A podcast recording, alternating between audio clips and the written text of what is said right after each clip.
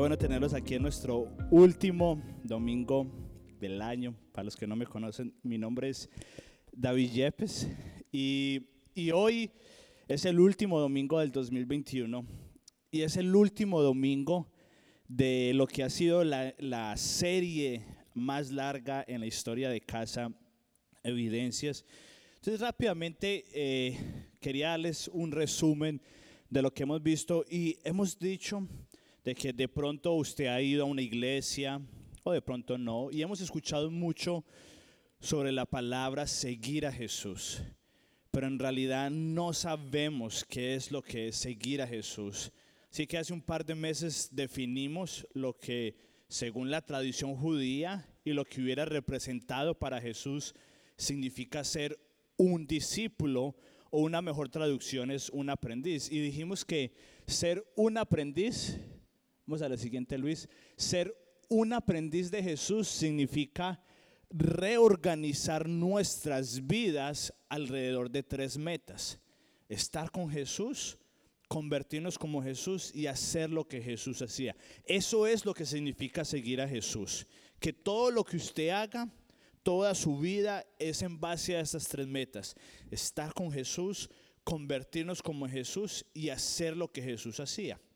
Y yo creo que lo vemos y es algo que, no es muy sencillo de hacer, sobre todo porque ¿cómo vamos a estar con Jesús si ni siquiera está acá? ¿Cómo vamos a hacer lo que Jesús hizo si Él era el Hijo de Dios? Así que ah, después de eso hablamos de un paradigma sobre la formación espiritual intencional de usted y yo en las palabras del Nuevo Testamento, cómo podemos ser transformados. Porque yo creo que independiente de cómo usted haya llegado a esta iglesia, creo que todos hemos dicho como que, ay, yo leo lo que dice la Biblia o he escuchado lo que pasa en la vida de muchas personas y yo quisiera que eso pase en mi vida. Así que muchas veces no es que no queramos, sino que no sabemos cómo experimentar esa vida que Jesús dice. Jesús mismo dijo, yo vengo aquí a darles una vida y una vida en abundancia, pero muchas veces no sabemos cómo hacer eso. Y dijimos que la forma en la que Casa Evidencias por lo menos lo íbamos a trabajar es por medio de este paradigma.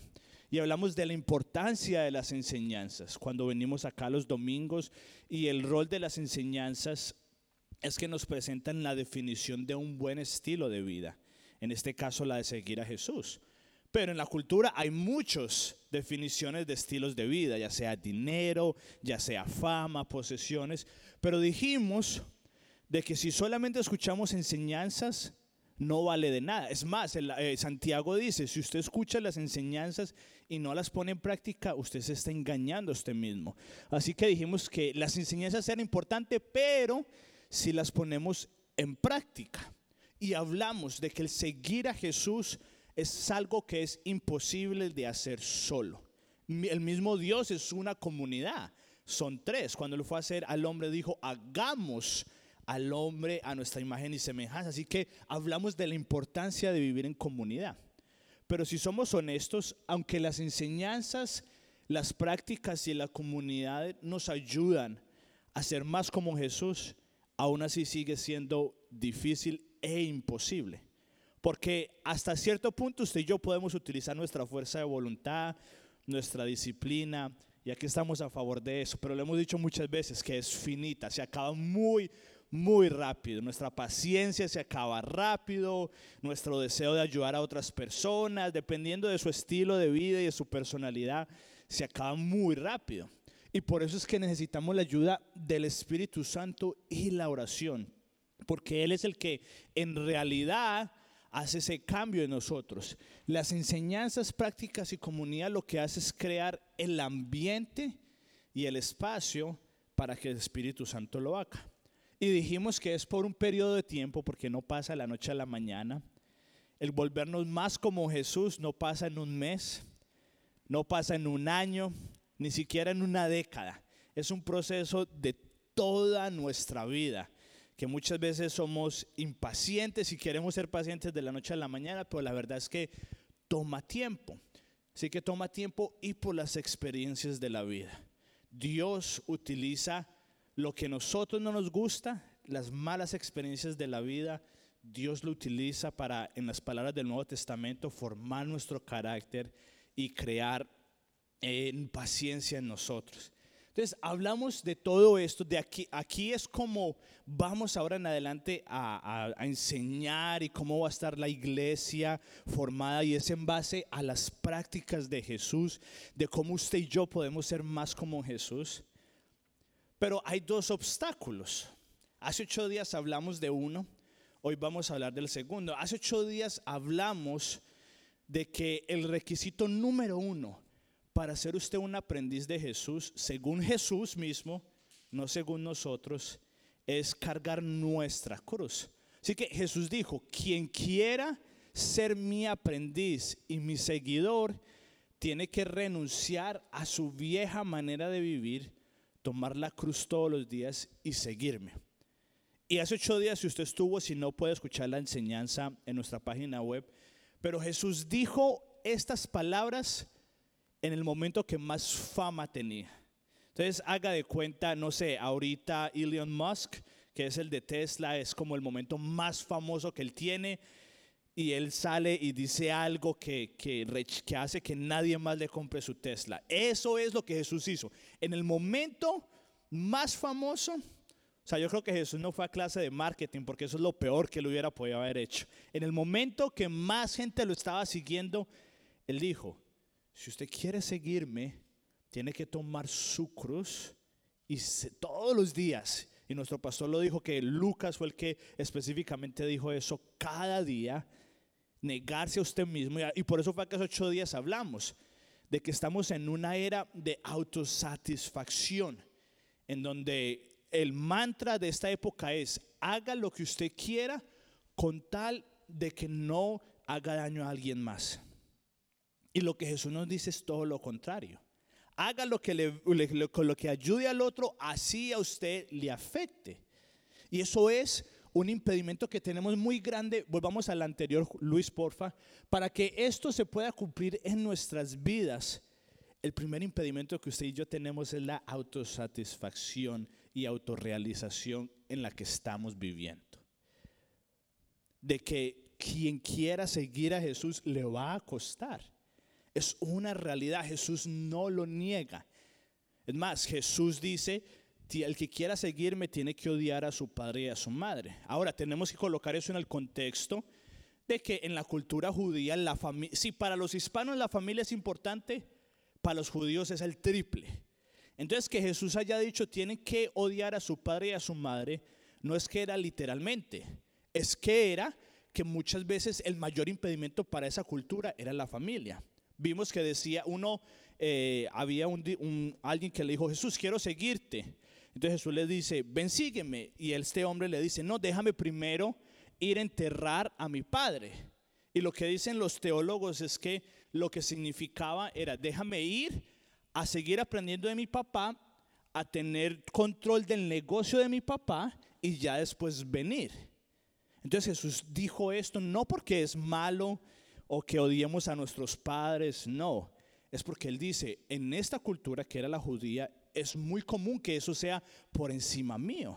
Ahora, en nuestra cultura, en nuestro contexto, para usted es una cosa, para mí es otra cosa. Y Jesús dice, para usted poderme seguir, tiene que tomar su cruz a diario y seguirme. Así que todo esto fue lo que hablamos en los últimos tres meses.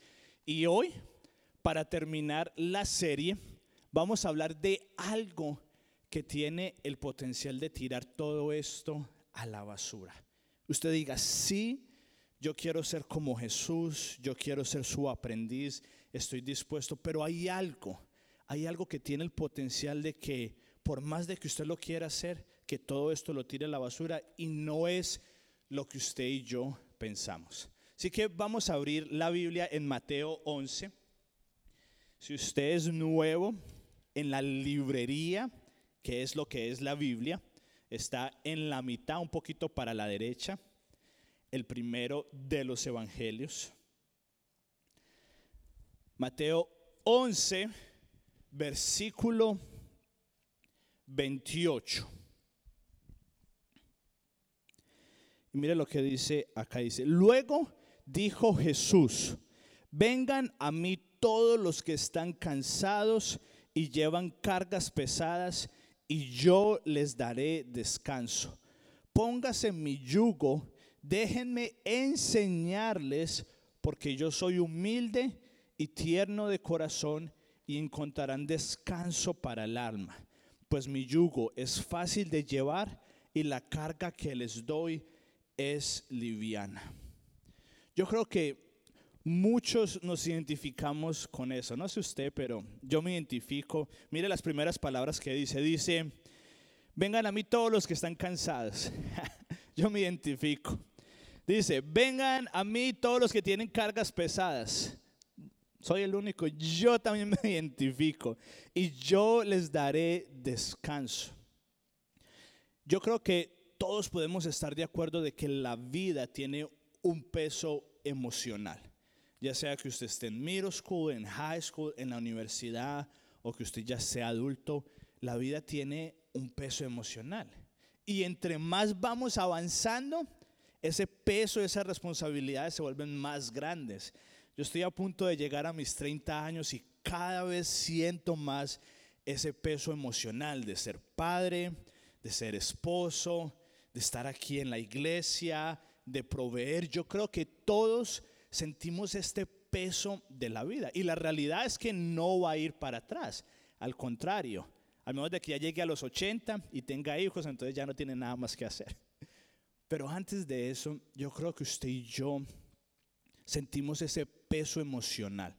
Y ya sea físico, emocional, espiritual, todos nos podemos identificar de que estamos cansados. Mire este esta parafraseo de, de Eugene Peterson, que es en la, en la versión del mensaje. Pongamos la, siguiente. Mire lo que dice, dice, estás cansado, estás desgastado, quemado por la religión. Ven a mí, sal conmigo y recuperarás tu vida. Te mostraré cómo descansar de verdad. Camina conmigo y trabaja conmigo y observa cómo lo hago. Aprende los ritmos no forzados de la gracia.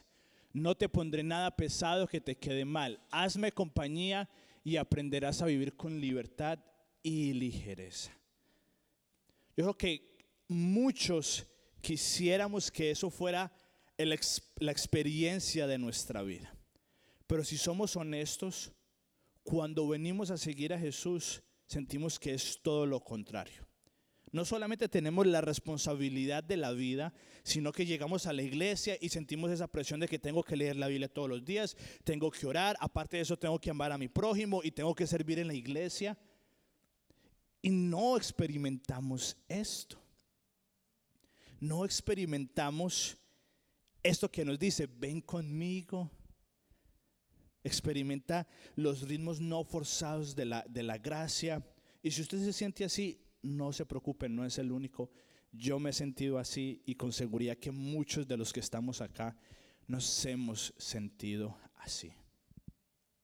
En donde vamos, vamos, vamos y corremos y aparte de eso venimos a la iglesia y es como que otra presión encima y ahí es cuando vemos, porque hoy en día hay mucha gente desilusionada y hay un éxodo gigante que está saliendo de la iglesia. Porque ellos dicen, yo leo esto, pero no lo experimento, entonces tiene que ser mentira. Así que hoy vamos a hablar de lo que tiene el potencial de arruinar todo lo que hemos hablado.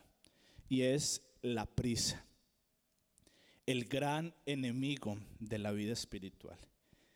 Y si no estamos en un estado en donde vamos las 24 horas a mil millas por hora. La prisa. Yo no sé si a usted le, preguntaran, si a mí me preguntaran cuál es el gran enemigo de la vida espiritual, yo diría, no sé, el secularismo, yo diría nuestra autosatisfacción. Pero cuando usted y yo nos ponemos a pensar, yo creo que en realidad la prisa es el enemigo que usted y yo tenemos para nuestra vida espiritual. Así que en el versículo pasado encontramos el secreto de lo que dice Dallas Wheeler, que es del yugo fácil. Y mire lo que dice, lo que dice Dallas Wheeler. Vamos a la siguiente. Él dice, En esta verdad radica el secreto del yugo fácil. Escuche, el secreto implica vivir como Jesús vivió toda su vida, adoptando su estilo de vida general. Vamos a la que sigue Luis. Porque nuestro, y póngale cuidado, nuestro error es pensar que seguir a Jesús consiste en amar a nuestros enemigos, ir la segunda milla, poner la otra mejilla, sufrir con paciencia y esperanza mientras vivimos el resto de nuestras vidas como lo hacemos, como lo hacen todos los que nos rodean. Es una estrategia destinada al fracaso. Tengamos, seamos honestos. Seguir a Jesús nos pide que hagamos cosas difíciles, seguir la segunda milla, ser pacientes. Pero si usted y yo seguimos viviendo de la misma forma que vivíamos como antes de seguir a Jesús, es un fracaso el querer vivir como Jesús vivió. Y en la época que estamos y en el estado que estamos, es lo que la prisa nos dice, es lo que la cultura nos dice. Está bien, sea paciente, pero ¿a cuánto nos cuesta ser pacientes?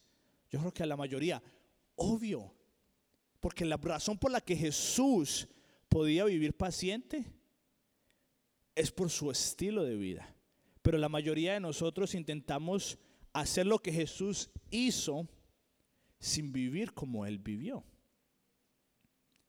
Así que, como dice Dallas Wheeler, el secreto que, que vimos en el versículo que es una invitación de Jesús. El secreto del yugo fácil es el siguiente, de que si quieres experimentar la vida de Jesús, tienes que adoptar el estilo de vida de Jesús.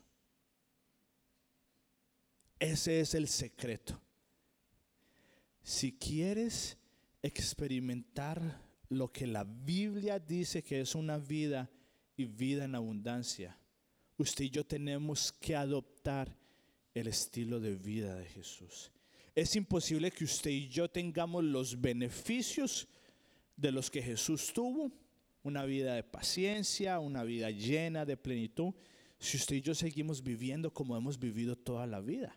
Y por eso es que nos sentimos cansados, desgastados y quemados por la religión. Porque si nuestro horario, nuestros hábitos, la forma en la que gastamos dinero es la misma y no hubo ningún cambio, cuando venimos a hacer lo que Jesús nos pide, vamos a fracasar y lo que vamos a decir, mejor me voy de la, iglesia y peor aún, dejo de seguir a Jesús porque esto es una mentira. Ahora, un yugo, sé que para la mayoría de nosotros no sabemos qué es un yugo. Un yugo era un instrumento que utilizaban en la agricultura en donde ponían dos animales juntos, que era como un palo, para que en vez de una persona, dos llevaran la carga. Entonces, en vez de ellos solo llevar la carga del, del el animal, el burro o el buey, de arar la tierra, ponían a otro al lado y le colocaban un yugo, un palo, para que los dos fueran al mismo camino. Y me encanta lo que, perdón que utilice tantas frases, solo que hay gente más inteligente que yo que lo sabe decir mejor. Y mire lo que dice esta frase, dice, un yugo es un instrumento de trabajo. Así que cuando Jesús ofrece un yugo, ofrece lo que podríamos pensar que los trabajadores cansados menos necesitan. Pensamos que necesitan un colchón o unas vacaciones, no un yugo. Pero Jesús se da cuenta de que el regalo más reparador que puede dar al cansado es una nueva forma de llevar la vida, una nueva forma de asumir las responsabilidades.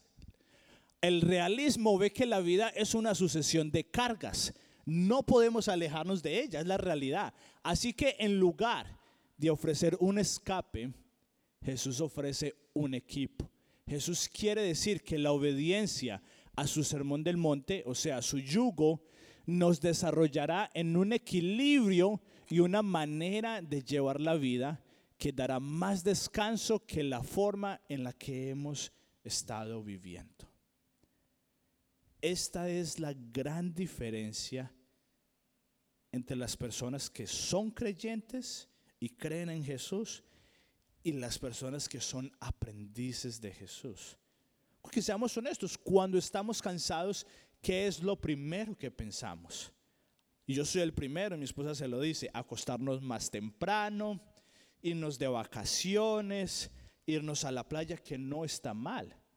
Pero todos hemos experimentado, vamos de vacaciones y volvemos y seguimos viviendo de la misma forma y volvemos al mismo estado de decepción, de crisis, de cansancio. Y Jesús entiende eso. Por eso que en vez de Jesús ofrecernos un colchón y un descanso, es lo que nos está ofreciendo es un nuevo estilo de vida. Es cambiar definitivamente en cómo usted y yo vivimos. Pero hay un inconveniente al seguir a Jesús.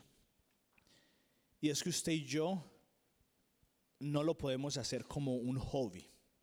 A mí me gusta mucho el café y yo lo hago como un hobby. Cuando tengo tiempo, aprendo un poquito más del café. El fútbol, como una vez al año lo hago como hobby y cuando tengo tiempo, juego fútbol y muchas otras cosas. Lo difícil es que con Jesús no puede ser así. Con Jesús o es un estilo de vida o no es nada. Porque cuando usted y yo lo hacemos como algo en el lado, cuando lo hacemos como un hobby, es un fracaso. ¿Usted sabe cuál es la forma más difícil de seguir a Jesús? Es la siguiente, la forma más difícil de seguir a Jesús es seguir viviendo como vivías antes de seguir a Jesús. Esa es la forma más difícil de seguir a Jesús. Y muchas iglesias gringas y muchas de nuestras iglesias en Latinoamérica, e incluyo la iglesia en la que yo fui criado, que era una iglesia de descendientes de acá de Estados Unidos, nos enseñaron mucho sobre quién es Dios, qué es la teología. Nos enseñaron mucho sobre lo que está bien y lo que está mal, que es lo que le decimos ética. Y eso es muy importante. Pero hasta ahí llegamos. Y uno de los mayores fracasos que hemos tenido como iglesia a nivel global es que no hemos enseñado del estilo de vida. Solo hemos enseñado a pensar en Jesús y a creer lo que Él creía, pero usted y yo seguimos viviendo como vivíamos antes de seguir a Jesús. Entonces, claro que es difícil. Si mi estilo de vida es alrededor de personas que dicen mentiras, y a mí solamente me enseñaron a que decir mentiras es mal, pero mi estilo de vida es el mismo, va a ser imposible dejar de decir mentiras. Tenemos que enseñar de teología, tenemos que enseñar de ética, pero también tenemos que enseñar de los estilos de la vida. Si usted lee el Nuevo Testamento, el Nuevo Testamento habla mucho más de sobre usted y yo cómo debemos manejar el dinero que del matrimonio. El Nuevo Testamento está lleno de Jesús y de las cartas de Pablo hablando de usted y yo cómo debemos manejar nuestro dinero. ¿Y cuántas veces, aparte del diezmo, cuántas veces en las iglesias, incluida esta, hemos hablado sobre cómo manejar el dinero bíblicamente. Muy pocas veces. Porque decimos el estilo de vida, cada uno como quiera. Pero no, Jesús nos está haciendo una invitación a un nuevo estilo de vida. Y eso suena muy bonito, seamos honestos. Wow, vivir como Jesús vivió. Pero seamos honestos, estamos en una cultura en donde estamos, estamos manejando y viviendo a 100 millas por hora. Así que la prisa es el gran enemigo de la vida espiritual en nuestros días. Debes de eliminar sin piedad la prisa de tu vida. Y había un pastor, se llama John Olberg, y él era pastor de los que predicaba en una iglesia en Chicago muy grande, se llama Willow Creek. En su tiempo fue la iglesia más influenciada del mundo. Y él tenía a un mentor, su mentor se llamaba Dallas Wheeler, un teólogo, y son de los que muchas veces utilizamos sus frases. Así que este pastor John Olberg se sentía hasta estancado porque decía, ya no sé cómo crecer, soy reconocido a nivel mundial, pero no sé qué hacer. Así que cogió su teléfono y llamó a su mentor Dallas Wheeler. Entonces le dijo, Dallas, me siento atascado, no sé qué hacer para ir más profundo en mi nivel espiritual. Así que dice que la historia que Dallas Wheeler hubo una pausa y él le dijo, debes eliminar sin piedad la prisa de tu vida. Entonces Joel Orbeck dijo, ah, muy bien, lo voy a anotar, hasta de pronto lo pongo en Instagram. Dijo, ¿y qué más? Y dice que en la otra línea del teléfono, Dallas Wheeler pausó y dijo, no hay más. Eso es todo. Elimina la prisa de tu vida. Y yo me sentí, cuando escuché esta historia me sentí identificado de cuando era soltero, casado, ahorita que soy padre, porque recuerdo que desde que, desde que tengo casi memoria siempre me ha gustado la responsabilidad, no el poder, la responsabilidad. Y desde que tengo más o menos 12 años en Colombia, he tenido gente a mi cargo. Y cuando llegué a Dallas, Texas, a estudiar, me involucré mucho en una organización. Y recuerdo que en el instituto nos decían mucho, aproveche este tiempo porque más adelante usted no va a tener tanto tiempo libre como lo tiene ahora. Y me di cuenta de eso cuando me casé.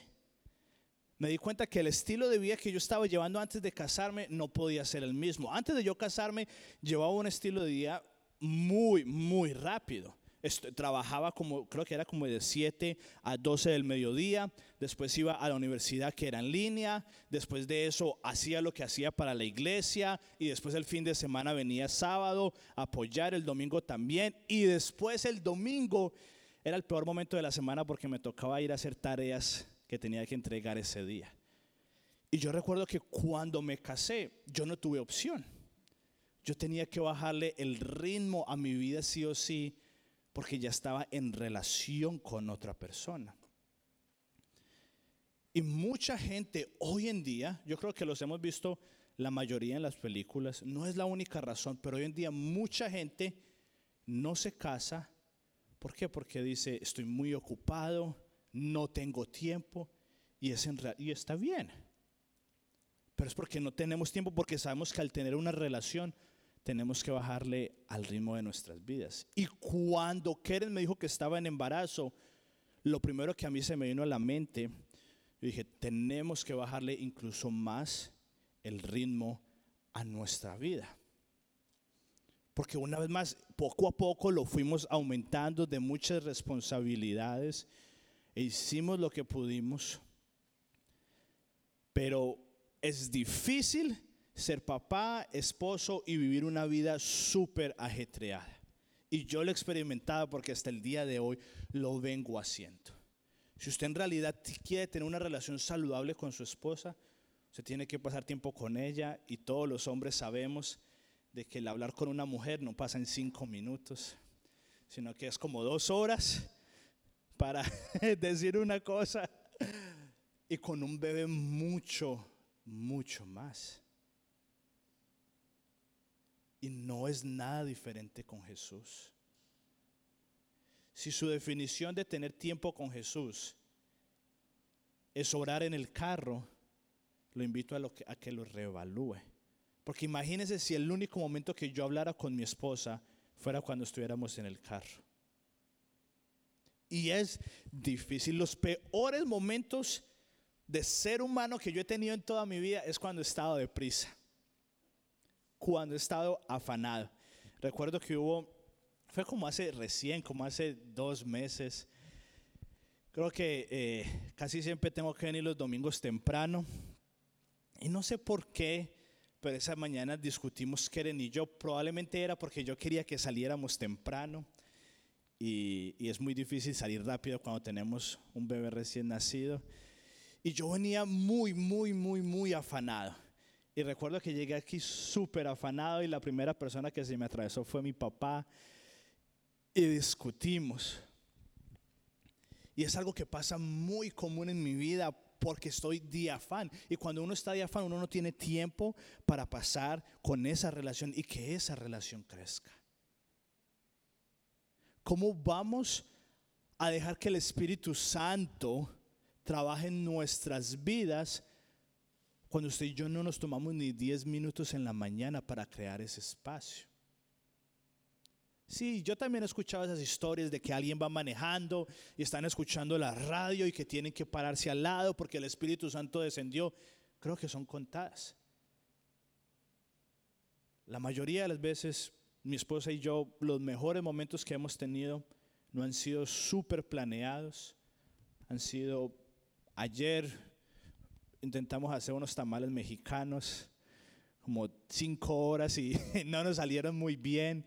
Y no fue la gran cosa, pero creció nuestra relación.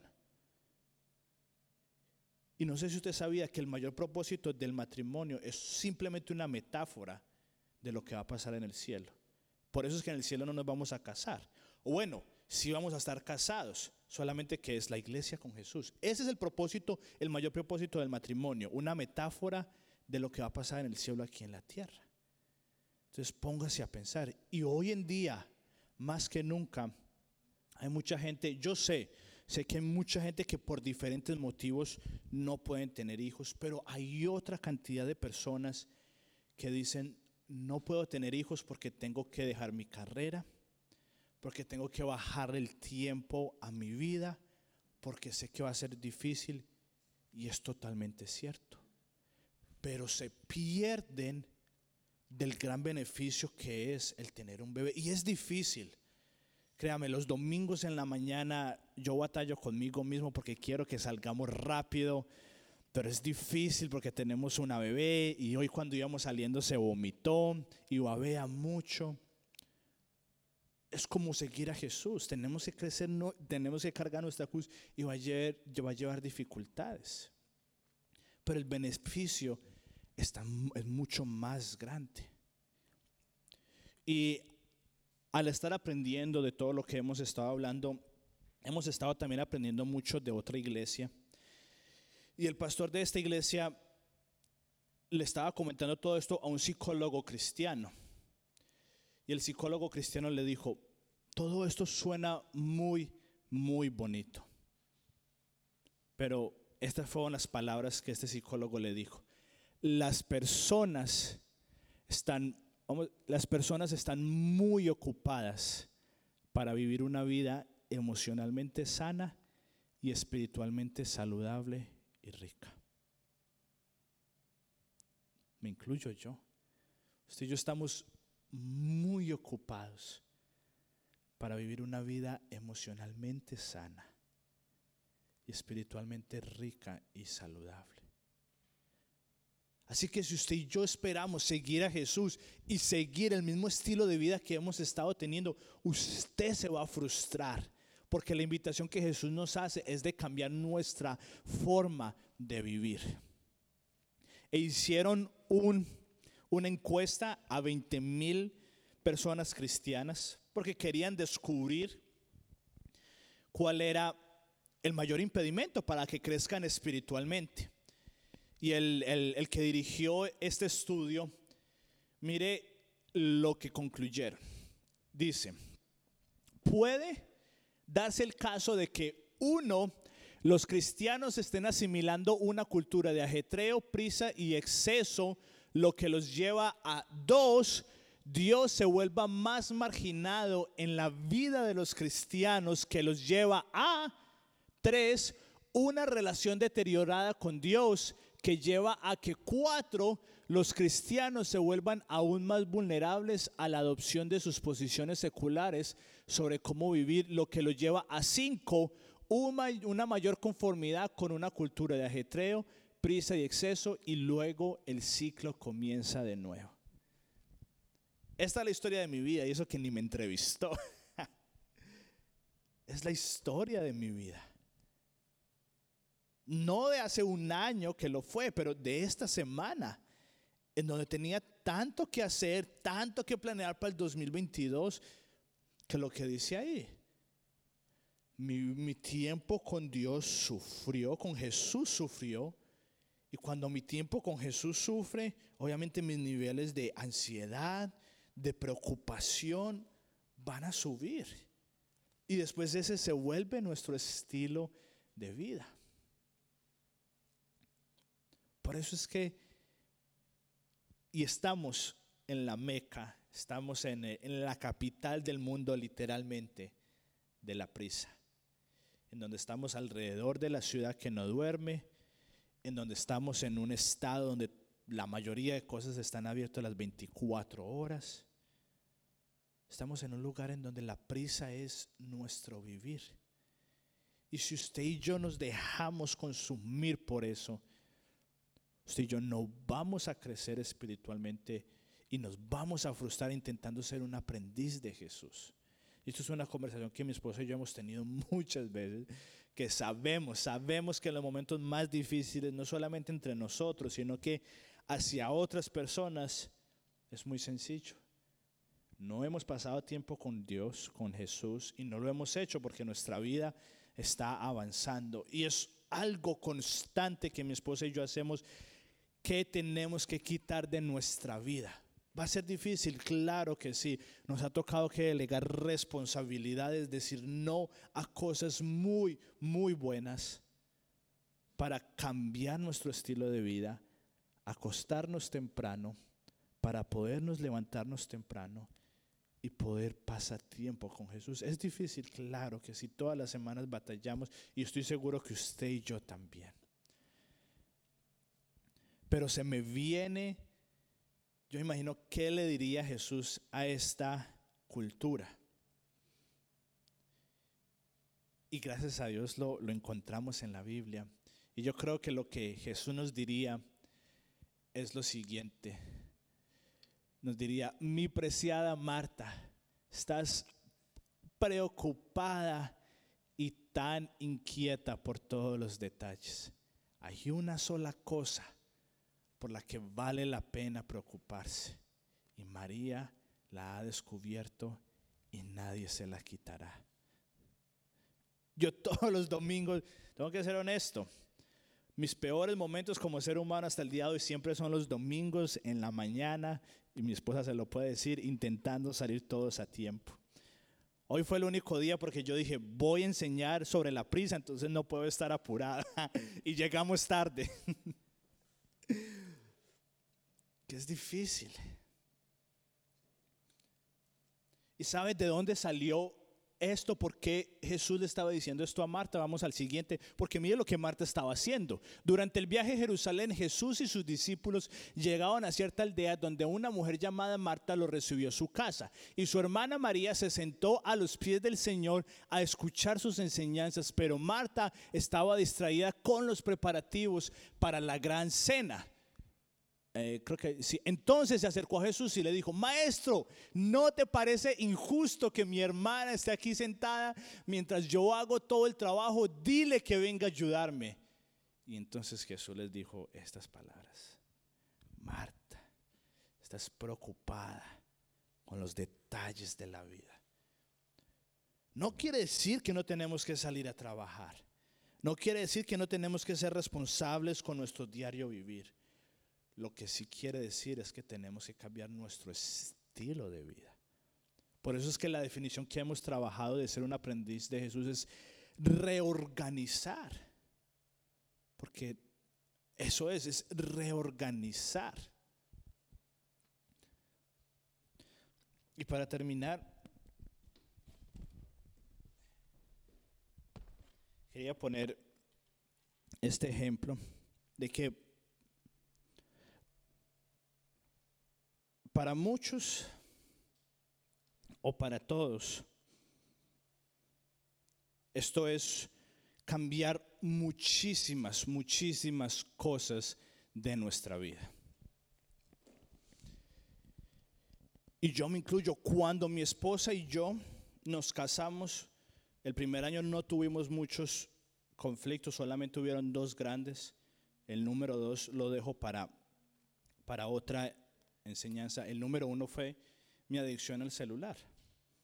Y lo digo con adicción porque creo que lo fue en base a esta definición, a ver si usted se identifica conmigo. Y dice, las adicciones son la implacable atracción hacia una sustancia o una actividad que se vuelve tan compulsiva que en una última instancia interfiere con la vida cotidiana.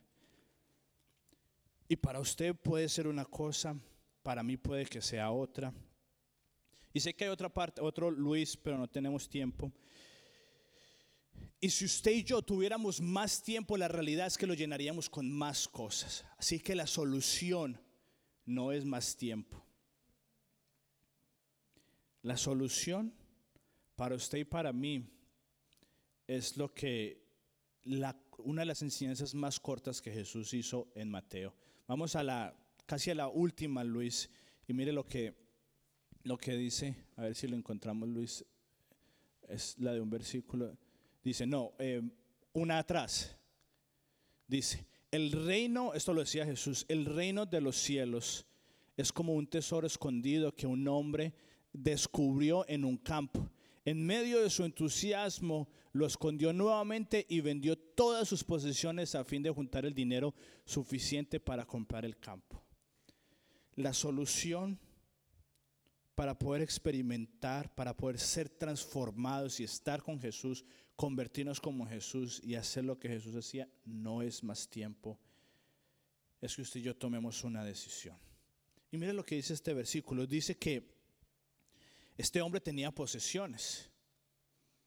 Y de pronto para nosotros la posesión es, no sé, experiencias como la Navidad ahorita, pero después el resto del año es hacer muchas cosas, salir y llenarnos de actividades. O de pronto para usted, como a mí, el ídolo y lo que tenemos que cambiar es cómo manejamos nuestro tiempo, a qué horas nos acostamos, qué es lo primero que hacemos cuando nos levantamos.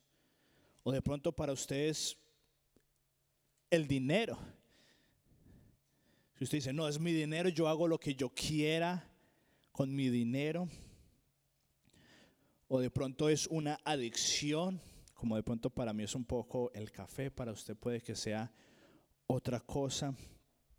Y todas estas cosas, puede que usted tenga muchas, puede que tenga pocas, pero dice aquí esta enseñanza que él fue y todas sus posesiones, todo lo que tenía, que si usted y yo hacemos esto es porque nos hace sentir bien y hasta cierto punto nos hace vivir una buena vida tenemos que ser honestos.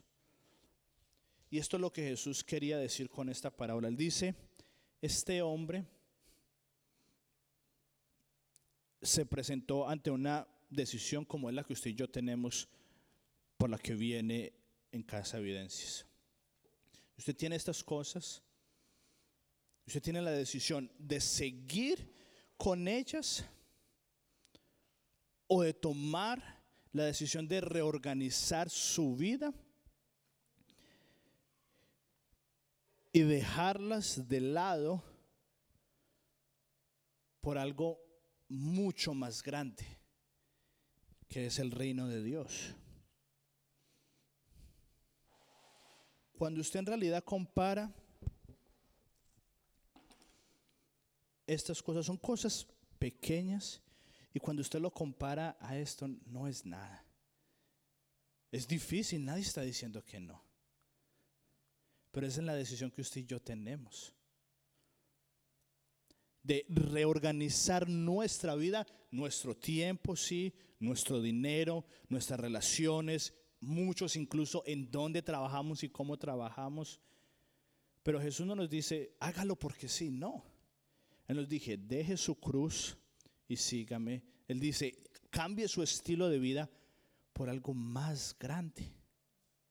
Y que fue lo que vimos en Mateo 11, donde Jesús le dice, venga, camine conmigo. Y yo, Jesús, voy a llevar el mayor peso para que usted tenga una vida y vida en abundancia, la vida que yo le digo, que yo le quiero dar.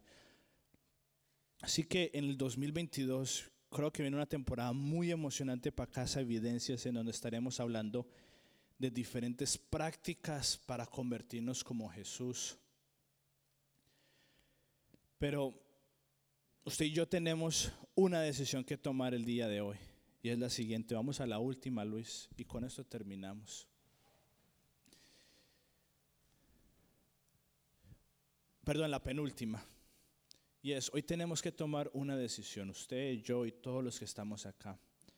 Vamos a continuar con el mismo estilo de vida que tenemos, de una vida de autosatisfacción, de yo soy el dueño de mi vida, viviendo a la velocidad insostenible, intentando agregar un poco de Jesús en nuestro diario vivir?